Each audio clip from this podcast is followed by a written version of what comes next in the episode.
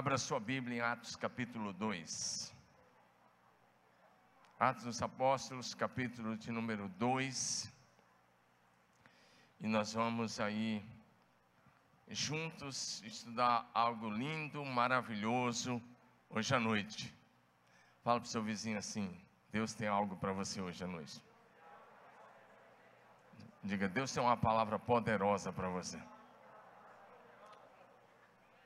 Fala assim: não ofereça resistência. Amém? Deus tem uma palavra poderosa para você que está em casa. Pode ter certeza disso, vai ser maravilhoso. Por quê? Porque Ele te ama. Atos 2, de 14 a 21. Nós vamos ler aí, na, estou usando hoje a NVI nesse texto. Acho que é NVI nesse texto. E vocês vão poder acompanhar aí. Diga aleluia. Então Pedro levantou-se com os onze e, em alta voz, dirigiu-se à multidão. Homens da Judéia e todos que vivem em Jerusalém, deixe-me explicar isto. Ouçam com atenção. Esses homens não estão bêbados como vocês supõem. Ainda são nove horas da manhã. Ao contrário, isso é o que foi predito pelo profeta Joel. Nos últimos dias, diz Deus, derramarei do meu espírito sobre todos os povos. Os seus filhos e as suas filhas profetizarão. Os jovens terão visões e os velhos terão sonhos. E sobre os meus servos e as minhas servas derramarei do meu espírito naqueles dias, e eles profetizarão. Mostrarei maravilhas em cima no céu, e sinais embaixo na terra: sangue, fogo e nuvem de fumaça. O sol se tornará em trevas e a lua em sangue, antes que venha o grande e glorioso dia do Senhor. E todo aquele que invocar o nome do Senhor será salvo. Diga amém. Pai, em nome de Jesus, nós te louvamos, porque o Senhor é fiel, as tuas promessas são inteiramente confiáveis, o Senhor é bom o tempo todo, tuas promessas jamais caíram e jamais cairão por terra. Portanto, nessa hora, libera a unção dobrada do teu Espírito sobre este lugar, sobre cada um que nos acompanha em suas casas. Fala conosco do teu jeito e da tua maneira, para a tua honra e glória, e para que o Cordeiro receba a recompensa do seu sacrifício na cruz. Amado Espírito Santo, seja muito bem-vindo sobre este lugar, sobre as nossas vidas, e nos convence do pecado, da justiça e do juízo, e da boa, agradável e perfeita vontade de Deus para as nossas vidas. Oramos em nome de Jesus. O povo de Deus diz. O povo de Deus diz: Amém. Amém. Glória a Deus, glória a Jesus. E eu espero que você seja muito abençoado com a palavra de Deus nessa noite. O que nós vamos nessa noite juntos olhar é levar a igreja de volta, de volta ao padrão bíblico. Diga, ao padrão bíblico. Nós vamos falar algumas coisas que talvez alguns vão ficar um pouco chocados, porque quando a gente fala de algumas coisas, às vezes você se sente que parece que é tão distante, mas não é distante. E eu não quero me sentir distante de você e nem que você se sinta distante de mim, mas que nós possamos olhar para o padrão bíblico da palavra de Deus e entender que essa é a dimensão que Deus quer que nós vivamos como povo de Deus. Amém? Então, o tema de hoje à noite é a autoridade dos discípulos de Jesus da última geração. Diga comigo, a autoridade do discípulo de Jesus da última geração. Nós entendemos que estamos vivendo o tempo do fim. Porém, um dia para o Senhor é como mil anos, e mil anos como um dia. Quanto tempo vai durar isso que é chamado tempo do fim, nós não sabemos. Mas nós sabemos que o mundo caminha para alguns um tempo difícil, mas para nós que cremos, caminha para um tempo da manifestação de Deus no meio da sua igreja, como nunca antes. Diga amém. Você não vai ouvir uma palavra aqui que vai te deixar para baixo, mas é uma palavra que vai levantar você. Amém ou não? Porque servimos a um Deus que está no controle de todas as coisas. Amém? E Ele tem uma palavra que vai levantar você, encorajar você, motivar você a viver uma vida cada vez mais excelente em Cristo Jesus. Por isso, eu quero que você se desligue das outras coisas. Eu sei que esse texto é bastante conhecido nosso. E talvez você vai pensar, poxa, você leu um texto de novo para falar sobre avivamento? E eu quero dizer, eu vou continuar pregando nesse texto, até que você esteja vivendo a plenitude do Espírito Santo. Amém ou não? Porém, uma palavra muito especial hoje à noite sobre a autoridade. Como nós sabemos, esse texto foi uma profecia de Joel, feita 800 anos antes de Cristo, que começou a se cumprir no dia de Pentecostes mas que a segunda parte dessa profecia é para esse tempo do fim, é para essa geração da igreja de Jesus, diga aleluia. Porque no dia de Pentecostes, o derramamento do Espírito Santo, olha bem para mim, o derramamento do Espírito Santo no dia de Pentecostes foi apenas sobre 120 judeus. Estavam lá os apóstolos e mais um grupo, somando tudo, cerca de 120 pessoas. E a profecia fala do derramamento do Espírito Santo sobre todos os povos. Diga amém. Mas hoje nós não vamos pegar a primeira parte dessa profecia. Hoje nós vamos olhar para a segunda parte dessa profecia. Exatamente os versículos que diz: Mostrarei sinais e maravilhas no céu e na terra. Sangue, fogo e colunas de fumaça. Diga amém.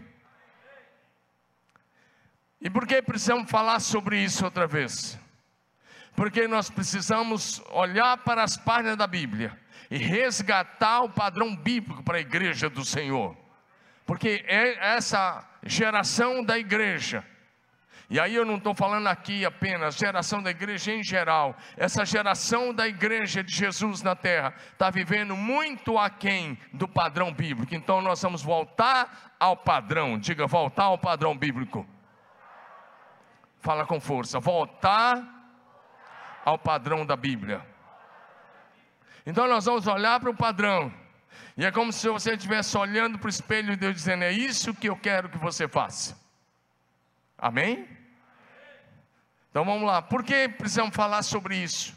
Porque a igreja cristã pós-pandemia, especialmente no mundo ocidental, está como um gigante adormecido Porém, esse não é o projeto de Jesus. O projeto, o alvo de Jesus é que a igreja foi edificada para ser seu corpo na terra, para ser uma extensão das suas mãos nessa terra, para ser os seus pés indo por toda parte anunciando o Evangelho, para ser a sua boca e a sua voz na terra.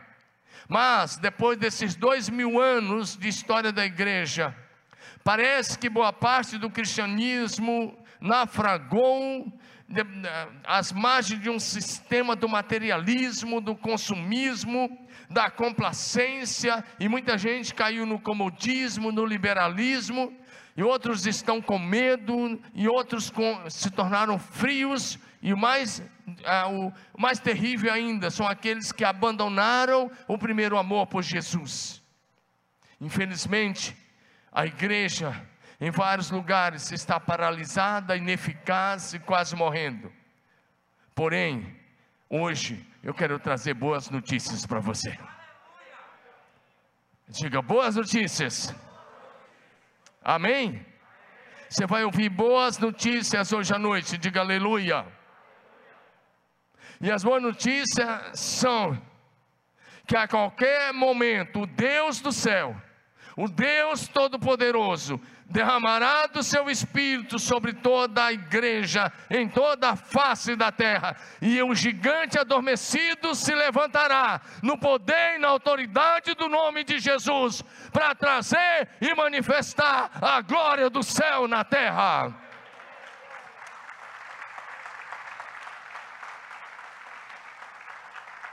Diga aleluia. Essa geração da igreja como você já ouviu outras vezes, será a geração mais gloriosa, porque no poder do Espírito Santo viveremos um avivamento e faremos a maior colheita de vida para Jesus de todos os tempos. E veremos a igreja andar nos maiores níveis de poder sobrenatural e autoridade espiritual. Diga aleluia. Nós cremos de todo o nosso coração nessa maravilhosa promessa do derramamento do Espírito Santo em toda a sua plenitude nesses últimos dias. E nós esperamos o cumprimento total dessa promessa sobre a igreja. No entanto, hoje nós vamos estudar sobre a dimensão de fé e prática que Deus estabeleceu para a sua igreja nesse tempo. Diga comigo, a dimensão Todos vocês, a dimensão de fé e prática que Deus estabeleceu na Sua palavra para a Sua igreja. Em primeiro lugar, a autoridade espiritual da última geração da igreja de Jesus. E hoje nós vamos ver, olhar alguns casos. Vamos olhar apenas três casos por que, que eu quero olhar alguns casos daqui um pouco? Para inspirar você. Porque quando eu leio alguma biografia boa, ou quando eu leio que homens e mulheres se deixaram usar pelo Espírito Santo e fizeram coisas grandiosas, eu penso, eu também posso. Porque Deus não tem filhos prediletos. E eu, eu quero que você creia assim. Quando nós olharmos para as, algumas histórias aqui hoje, você vai tomar posse e dizer: agora é minha vez.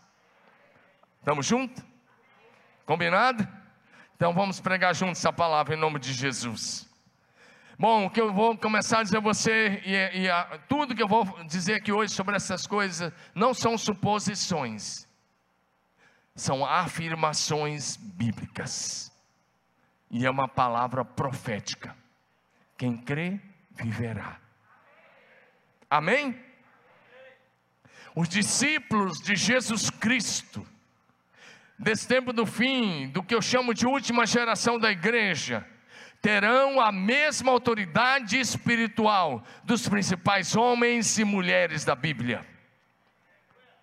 Vou repetir, quem sabe você acorda. Os discípulos de Jesus desse tempo do fim terão a mesma autoridade espiritual dos homens e mulheres da Bíblia. Tudo que você lê na Bíblia que Deus fez, através de alguém, o Espírito Santo que está em você, que habita em você, capacita você para viver algo semelhante ou ainda maior. Quem quer, diga amém. Esse último derramamento do Espírito Santo capacitará a igreja de Jesus para realizar grandes sinais e maravilhas no céu e na terra e ganhar muitas vidas para o Senhor. Diga aleluia. Então, esse texto está em Joel 2, 28 a 32, e Pedro começou o sermão do dia de Pentecostes quando o Espírito Santo veio sobre os discípulos, quando as pessoas foram atraídas para a porta do cenáculo, Pedro e os demais apóstolos saíram para fora e começaram a falar. Algumas pessoas estavam zombando, dizendo, eles estão embriagados. E Pedro começa a dizer, não, eles não estão embriagados, são nove horas da manhã, eles não beberam, não é nada disso. Isso é uma profecia que começou a se cumprir, diga aleluia. Na igreja de Jesus Cristo, todos podem experimentar a plenitude do Espírito Santo. Vou repetir. Na igreja de Jesus, todos podem experimentar uma vida na plenitude do Espírito Santo. E na plenitude do Espírito Santo, todos podem pregar o Evangelho com poder. Todos podem ensinar. Todos podem profetizar. Todos podem orar por cura. Todos podem ministrar libertação sobre as pessoas. Levanta a mão e fala: é para mim. Fala, é comigo mesmo.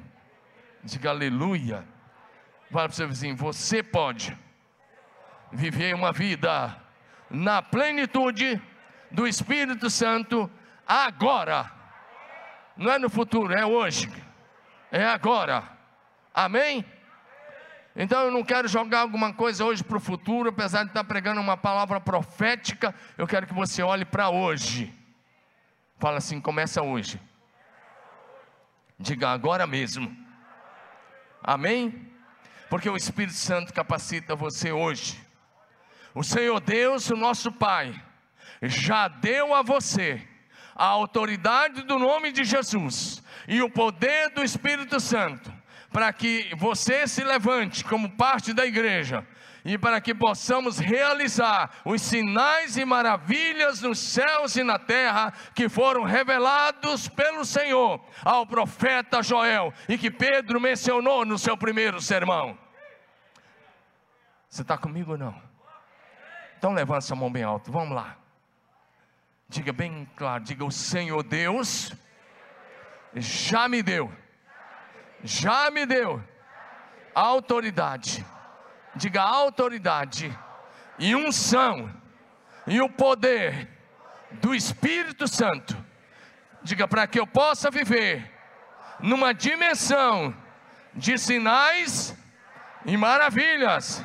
Diga aleluia. Glória a Jesus, aleluia. Presta atenção aqui, deixa eu fazer uma pergunta. Quantos aqui são nascidos de novo? Levanta a mão.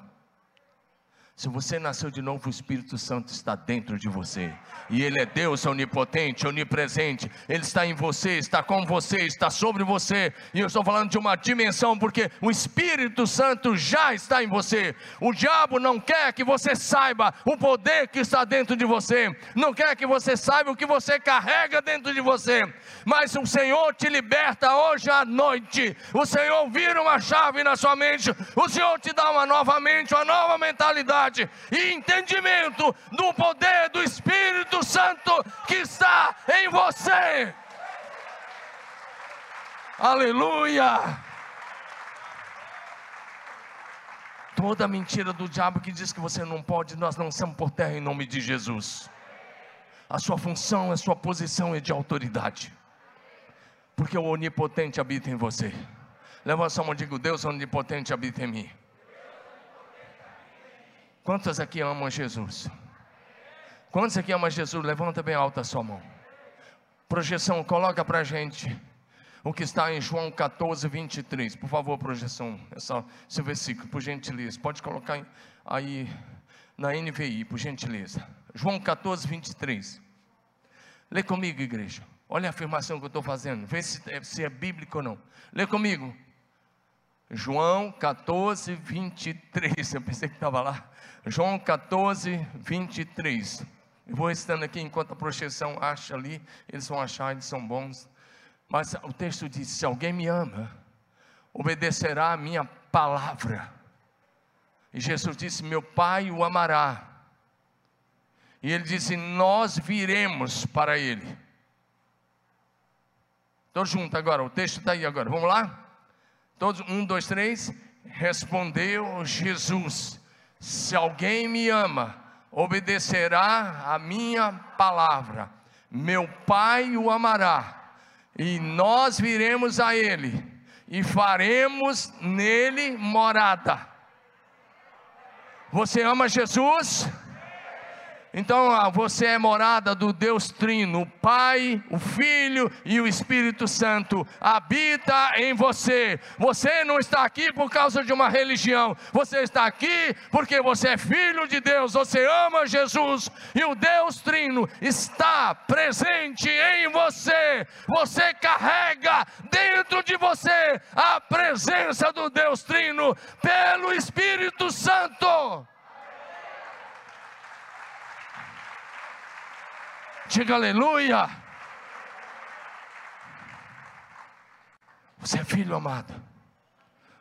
Você é cheio do Espírito Santo. O poder de Deus está em você. A autoridade de Jesus está sobre você. Suas mãos são extensão das mãos de Jesus. Amém? Declara isso em nome de Jesus. Diga eu creio. Diga eu creio. O Deus Trino está presente em mim. Diga eu carrego a presença do Deus Trino. Diga aleluia.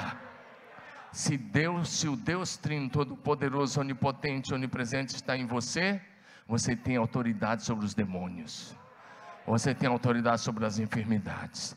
Você tem autoridade para viver na dimensão e no padrão revelado na Bíblia Sagrada. Diga aleluia. Então vamos olhar algumas coisas a partir de agora. Até aqui foram considerações iniciais. Vamos lá, bem rápido. Primeiro, diga comigo: sinais nos céus e na terra. Dá um clique aí, isso. Vamos de novo: sinais nos céus e na terra. Diga amém. Se você olhou bem o texto que foi lido inicialmente, a parte B do texto, diz: Mostrarei sinais nos céus e na terra. Sangue, fogo e coluna de fumaça. O sol se tornará em trevas e a lua em sangue, antes que venha o grande e glorioso dia do Senhor. Diga comigo de novo: sinais nos céus e na terra. Então vou te dar alguma base para isso. Nos dias mais difíceis do cativeiro do povo de Israel no Egito, Deus levantou Moisés com poder e grande autoridade espiritual para mostrar os sinais e as maravilhas do céu e na terra, interferindo muitas vezes até na lei da natureza. Então preste atenção: o princípio era, Deus falava com Moisés, Moisés anunciava a Faraó, Faraó endurecia o coração. Então Moisés, por exemplo, levantava as mãos e declarava a palavra do Senhor. E assim ele manifestava os sinais e as pragas sobre o Egito. E o princípio será o mesmo hoje. Diga amém. O princípio é o mesmo hoje. Eu vou, te, eu vou te dar dois exemplos. Foram dez pragas, eu vou te dar dois exemplos. Primeiro exemplo: as águas tornarem-se em sangue. Esse texto para que isso acontecesse, Moisés fez um ato profético. Vamos ler o texto, se a projeção puder colocar aí, Êxodo 7, versos 19 e 20, apenas dois versículos. Êxodo 7, eu vou, só, projeta só os versos 19 e 20, ok? 19 e 20, passa um pouquinho aí. O Senhor disse a Moisés: Diga a Arão, tome a sua vara, Estende a mão sobre as águas do Egito, sobre todos os seus rios, canais, açudes, reservatórios. Toda a água se transformará em sangue, até mesmo a água armazenada em vasilhas de madeira e pedra. Moisés e Arão fizeram conforme o Senhor ordenou, diante dos olhos de Faraó e de todos os seus oficiais. Arão levantou a vara e bateu nas águas do rio Nilo, e o rio inteiro se transformou em sangue. Presta atenção nesse sinal. Esse foi o primeiro grande sinal. Moisés chegou lá e pediu para Faraó deixar o povo sair. Ele disse não. Então Moisés foi até a praia onde Faraó estava tomando banho com alguns dos seus ministros, com as suas autoridades. Ele disse: Olha, você vai ver um sinal agora muito forte. Ele tinha recebido de Deus a orientação, mas ele tinha que fazer o ato profético. Diga amém. Então ele estendeu a mão e bateu com aquele cajado nas águas. O rio Nilo é um rio muito grande. É, em alguns lugares ele é como o Tietê, aqui na nossa região, mais ou menos isso, só que ele é bem maior em extensão. Ele é muito grande. Agora é o que acontece. Imagina todas essas águas se transformaram em sangue, não por um minuto, ou uma hora, ou um dia, mas por sete dias. E durante sete dias, todas as águas, até as águas das vasilhas, das caixas d'água, dos reservatórios, todas as águas tornaram em sangue. Os peixes morreram e houve um mau cheiro total em todo o país. Durante sete dias as pessoas tentavam cavar algum buraco, algum poço para tentar achar água e as águas estavam transformadas em sangue, porque Deus, através de Moisés, mandou esse sinal. Diga amém. Diga amém.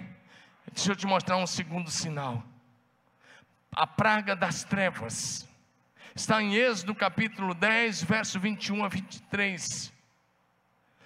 Eu vou ler apenas verso 21 a 23. O Senhor disse a Moisés: Estenda a mão em direção ao céu, e a terra do Egito ficará coberta de escuridão tão densa, que poderá ser apalpada.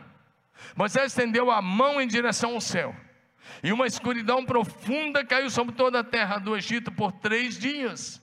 Nesse período, as pessoas não conseguiam ver umas às outras, ninguém saía do lugar, mas onde viviam os israelitas havia luz, como de costume. Moisés estendeu a mão para o céu e declarou a palavra do Senhor. Então vieram três dias, o sol se escureceu sobre o Egito por três dias, diga três dias, de densas trevas. E como não tinha energia elétrica na época, imagina isso, ninguém podia sair do seu lugar. O que eu estou tentando dizer não é contar história, você sabe disso. O que eu estou dizendo a você é que aquilo que aconteceu no Egito, é possível os discípulos de Jesus, dessa geração da igreja, fazer novamente. Quantos dizem amém a essa palavra? E o que eu estou dizendo a você, preste atenção que é algo muito sério, é que a unção do Espírito do Senhor que estava sobre Moisés está sobre a sua vida. A unção do Senhor que estava sobre Jesus está sobre a sua vida. O que eu estou dizendo é que os discípulos nesse último tempo poderão fazer as mesmas coisas que Moisés fez. Vamos ver isso na Bíblia. Deixa eu te falar uma coisa antes sobre isso. Das dez pragas, deixa eu te dar uma notícia bíblica. Das dez pragas que o Senhor enviou sobre o antigo Egito, sete delas são mencionadas no livro do Apocalipse, e virão sobre essa geração no tempo do fim. As únicas que não virão, três foram eliminadas no livro do Apocalipse, não estão lá. Sabe qual é que não está lá? Só a praga dos piolhos, da peste dos animais e da morte dos filhos primogênitos. Se essas três não estão lá, as outras sete estão lá. Mencionadas. Ah, onde é que está? Estuda a Bíblia. Eu não vou ter tempo aqui de te falar onde é que elas estão, porque se eu vou ficar fazendo isso, eu vou fazer um estudo escatológico. Hoje não é escatologia, estou apenas dizendo algumas coisas para você. Cada uma daquelas pragas era juízo de Deus sobre falsos deuses do Egito sobre principados e potestades demoníacas, era o juízo de Deus, para mostrar que aquelas, aqueles ídolos não eram deuses, e por isso Deus fará outra vez, presta atenção, nesse tempo do fim, os discípulos de Jesus fluirão em uma dimensão de fé e pregação do Evangelho através de sinais e maravilhas, diga aleluia. João 14, 12. Jesus disse: Eu digo a verdade. Quem, quem crê em mim fará as obras que eu tenho realizado, e até maiores, porque eu vou para o Pai. Vou repetir João 14, 12. Jesus disse: Eu lhe digo a verdade: quem crê em mim fará as mesmas obras que eu tenho realizado, e outras maiores, porque eu vou para o Pai. Diga amém. Essa é a dimensão que o Senhor está nos chamando. Ou seja, nesse tempo do fim, a última geração da igreja de Jesus, que eu creio que, são a, que, é, a, que fazemos parte dessa geração. Nesse tempo do fim, a, essa geração da igreja, na plenitude do Espírito Santo, terá ou tem a mesma autoridade espiritual de Moisés, quando enviou aquelas pragas sobre o antigo Egito. Diga amém. Está comigo? Diga amém. Diga glória a Jesus. Presta atenção nessa palavra, recebe no teu espírito, porque quando eu estou pregando essa palavra, pode ser que o inimigo está dizendo: não, não é bem assim. Esse pastor está viajando na maionese, ele está pregando um nível distante da sua realidade. Não, eu estou pregando para pessoas que creem no Deus do céu e que no poder do Espírito Santo pode fazer as mesmas coisas que os homens e mulheres da Bíblia fizeram. E aí não importa a sua classe social, nem de onde você veio, importa a sua fé. Amém ou não? Quem crê, diga amém. Presta atenção, os discípulos dessa geração da igreja, pelo poder de Deus, o nosso Pai, na autoridade do nome de Jesus e na unção do Espírito Santo, preste atenção nisso, terão poder e autoridade espiritual para mostrar sinais e maravilhas no céu e na terra, quantas vezes quiserem. Eu vou repetir. Vou repetir.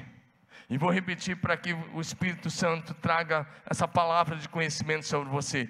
Os discípulos de Jesus, da última geração da igreja, pelo poder de Deus, o nosso Pai, na autoridade do nome de Jesus Cristo e na unção do Espírito Santo, tem poder e autoridade espiritual para mostrar sinais e maravilhas nos céus e na terra, quantas vezes quiserem. Diga aleluia.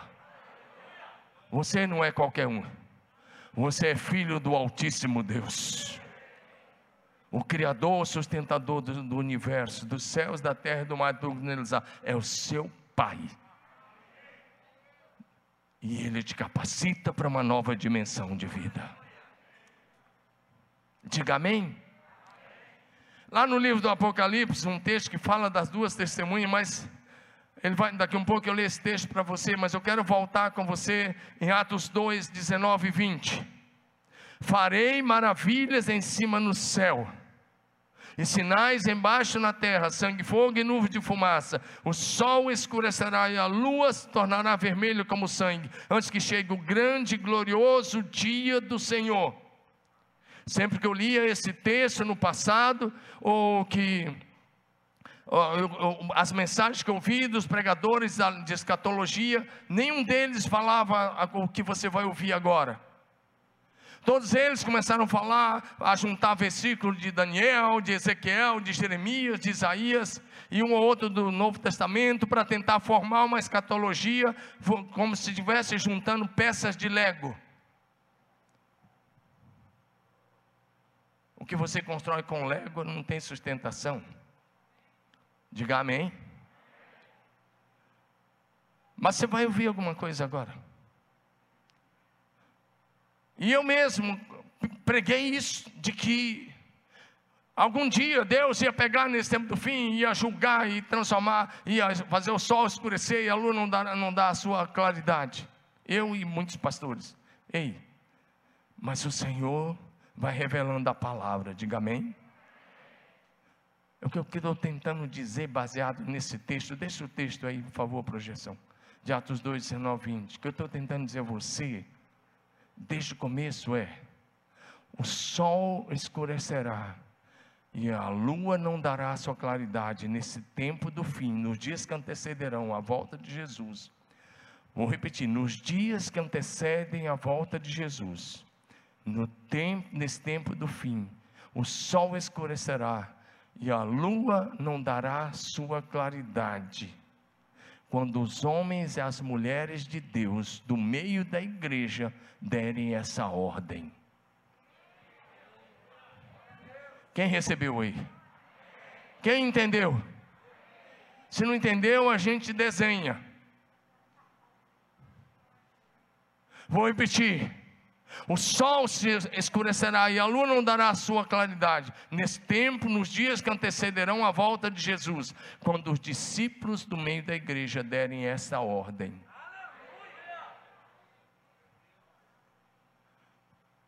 Deus fazia quando Moisés falava. Deus falava com Moisés, Moisés falava, depois Moisés declarava. Então Deus fazia. Não pense que Deus vai fazer isso porque Ele é soberano. Ele pode fazer o que Ele quiser soberanamente, mas Ele escolheu agir mediante a minha e a Sua palavra. Diga amém. Esses sinais dessa profecia acontecerão quando os discípulos dessa geração tiverem fé e coragem e ousadia para declarar a palavra de Deus. Lá em Apocalipse 11 tem um texto que fala das duas testemunhas. E eu sei que quando a gente fala das duas testemunhas, tem uma série de interpretações. Algumas eu posso dizer furadas. Por, por, exemplo, aqueles que dizem que uma das testemunhas pode ser Enoque, outro pode ser Elias. Tem gente que chega que um deles pode ser Estevão. E aí vai falando, vai uma série de coisas aí. Não vai ser Enoque, com toda certeza, nem Elias, nem Estevão, ninguém que já passou por a terra. Porque para ser Enoque ou Elias, eles teriam que deixar o céu, deixar o corpo glorificado que eles já receberam, porque o mortal foi revestido do imortal, amém? O corruptível foi revestido, foi revestido da incorruptibilidade, amém? Eles teriam que voltar e teria que haver uma reencarnação, e não existe reencarnação. Glória a Deus, diga aleluia. Então não é nada disso. Na minha simples observação, as duas testemunhas, eu não estou afirmando essa parte, mas eu creio que na minha simples observação, essas duas testemunhas do Apocalipse 11 são duas gerações dentro da mesma igreja os idosos e os jovens na plenitude do Espírito Santo.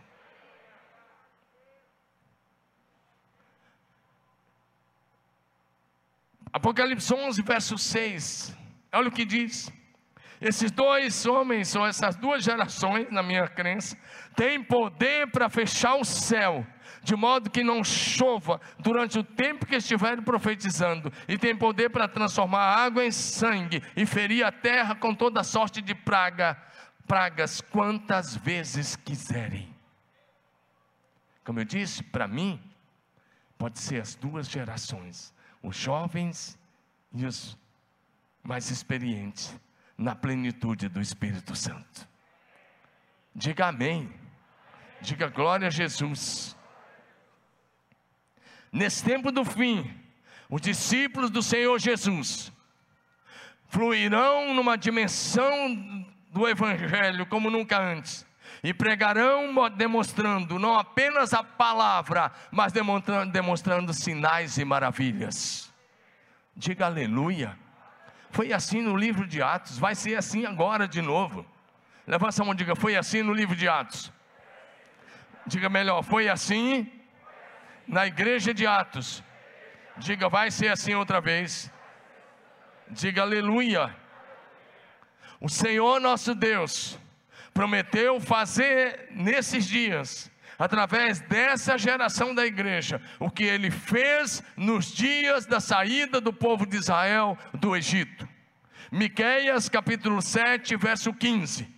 Eu lhes mostrarei maravilhas, como nos dias da saída da terra do Egito. Você pode ler comigo esse texto? É a sua cabeça, olha para os telões. Todos juntos, um, dois, três. Eu lhe mostrarei maravilhas, como nos dias. Deus diz: Eu vou mostrar, eu vou fazer de novo, como nos dias da saída do Egito mas vai fazer através de mim, através de você. Diga, eu faço parte. Diga, aleluia.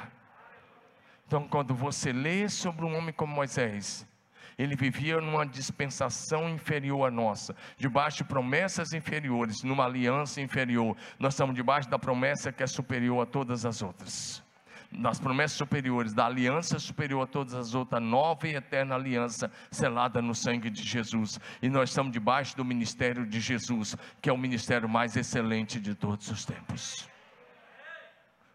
Então, essa palavra é para você hoje, diga aleluia.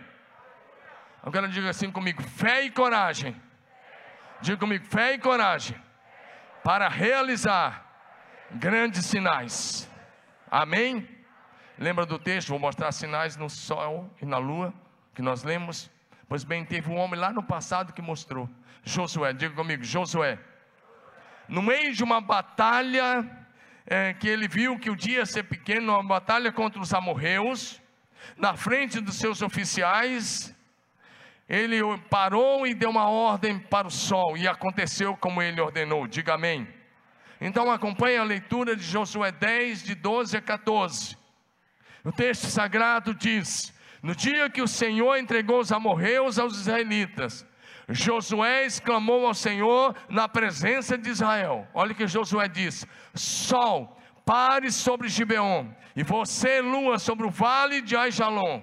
O sol parou e a lua se deteve, até a nação vingasse dos seus inimigos, como está escrito no livro de Jazá. O sol parou, diga comigo: o sol parou no meio do céu. Diga todos de novo: o sol parou no meio do céu. Por quase um dia não se pôs. Nunca antes nem depois houve um dia como aquele, quando o Senhor atendeu a voz de um homem. Diga comigo: o Senhor atendeu a voz de um homem. E Deus ouve a sua oração hoje. Deus responde a sua oração hoje. Igreja, responde para mim. Eu estou perguntando, eu quero que vocês me respondam. De quem foi a iniciativa de falar com o sol? Foi de Deus ou foi de Josué? Resposta acertada. Foi de Josué. Em nenhum momento Deus mandou Josué fazer isso. Ele simplesmente percebeu que o dia seria pequeno e que não seria possível terminar aquela batalha daquele jeito o exército inimigo iria voltar, se reagrupar e teria uma batalha no outro dia. Então Josué parou na frente dos seus oficiais, falou uma coisa que parecia loucura. Porque aos olhos humanos é loucura, ou ainda mais hoje, que hoje nós conhecemos que não foi o sol que parou, mas que Deus mexeu no movimento de rotação e translação da terra. Mas Josué olhou e disse: Sol, fique parado aí no meio do céu. Devia ser meio-dia quando ele falou isso. E olhou para a lua e disse: Fique parado aí. E a Bíblia diz que o sol ficou parado por quase um outro dia todo. Ou seja, por mais 12 horas. Ou quase isso. E a Bíblia diz que nunca houve um dia igual aquele em toda a história e não haverá outro. Mas o mais importante é que o texto diz: ouvindo Deus a voz de um homem. Qualquer um de vocês, em sã consciência, se visse um dos seus pastores ou seus líderes falando um negócio desse, você já ia pegar o celular, fotografar, filmar e dizer e mandar dizer: pega o pastor e leva para o hospital psiquiátrico porque ele pirou agora. Mas Josué fez. Esse é um dos lugares que eu gosto muito de ir lá em Israel. É um lugar que tem um bairro de judeus messiânicos, chamado Yad, Yad Shimoná. Eu gosto de ir lá e eu gosto de olhar e ficar olhando para aquele vale de Aijalon. De lá dá para ver o vale assim. E eu gosto de pensar que um homem ousou fazer o que ninguém tinha feito antes. O que falta para essa geração da igreja é ousadia. Nós nos acostumamos com o cristianismo fraco, com um cristianismo que não funciona, com um cristianismo que não flui, em, não flui em sinais e maravilhas, com um cristianismo apenas teórico, e Deus nos chama para sair da teoria, para um cristianismo que opera no nível de sinais e maravilhas. Deus chama nossos líderes de célula para orar com autoridade e poder sobre os enfermos sobre os processos e para ministrar até sinais no céu, se assim for necessário. Diga amém. Então, o que eu estou tentando pregar para você desde o começo é que os discípulos de Jesus dessa geração da igreja, por meio do glorioso derramamento do Espírito Santo, e na plenitude do Espírito Santo e na autoridade do nome de Jesus, se for necessário, poderão fazer o que Josué fez. Diga amém, meu irmão, se você está comigo. Não seja incrédulo, creia na palavra de Deus. O mundo não aguenta mais ver um cristianismo teórico. Essa é a vez de você se levantar como profeta e declarar a palavra de Deus como você nunca fez antes. Mas eu nunca vi acontecer, mas vai acontecer. Os, incrédulos vão apontar e ver os sinais, e os crentes fiéis, os discípulos verdadeiros vão viver os sinais. Em qual grupo você está? Porque se você está ouvindo essa palavra e fala, o pastor está pregando uma dimensão muito distante de mim. Não, eles eram homens como eu e você. Ele era sujeito às mesmas coisas, cometeram os erros, tão humano quanto eu e você. A diferença é que eles creram e ousaram. Você crê? Você tem coragem? Então essa semana comece a praticar essa palavra. Não precisa ser o sol Comece falando com as realidades da tua casa que precisa ser mudada. Comece a declarar a palavra de vida onde há morte. Comece a declarar cura onde há enfermidade que parece que não vai ter cura, que disseram que não tem cura. Comece a declarar a bênção onde há maldição. Deus vai te usar como nunca antes. A primeira vez que você declarar a palavra e ver o sobrenatural acontecer, você vai fazer uma exclamação: funciona mesmo.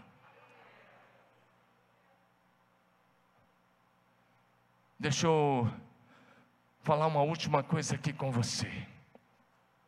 Diga comigo a última coisa, o pessoal do louvor já pode subir. Osias, vai tocando no teclado para fazer de conta que a gente está encerrando.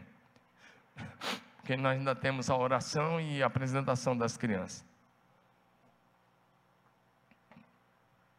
Vocês estão recebendo a palavra? Faz sentido? Essa é a dimensão. Ficar, quem disse, é incredulidade. Tem incrédulo aqui hoje à noite? Tem um que quase levantou a mão.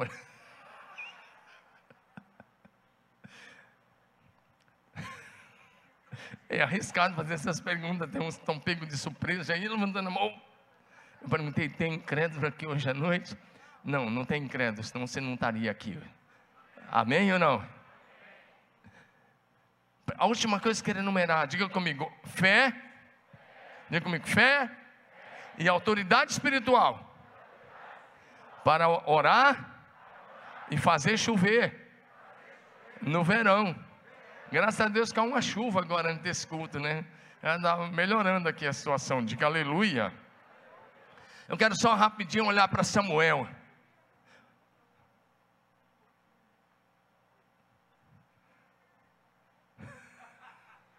Vocês colocaram gente nova no louvor aqui, Jean? Eu não conhecia essa loira que está no louvor.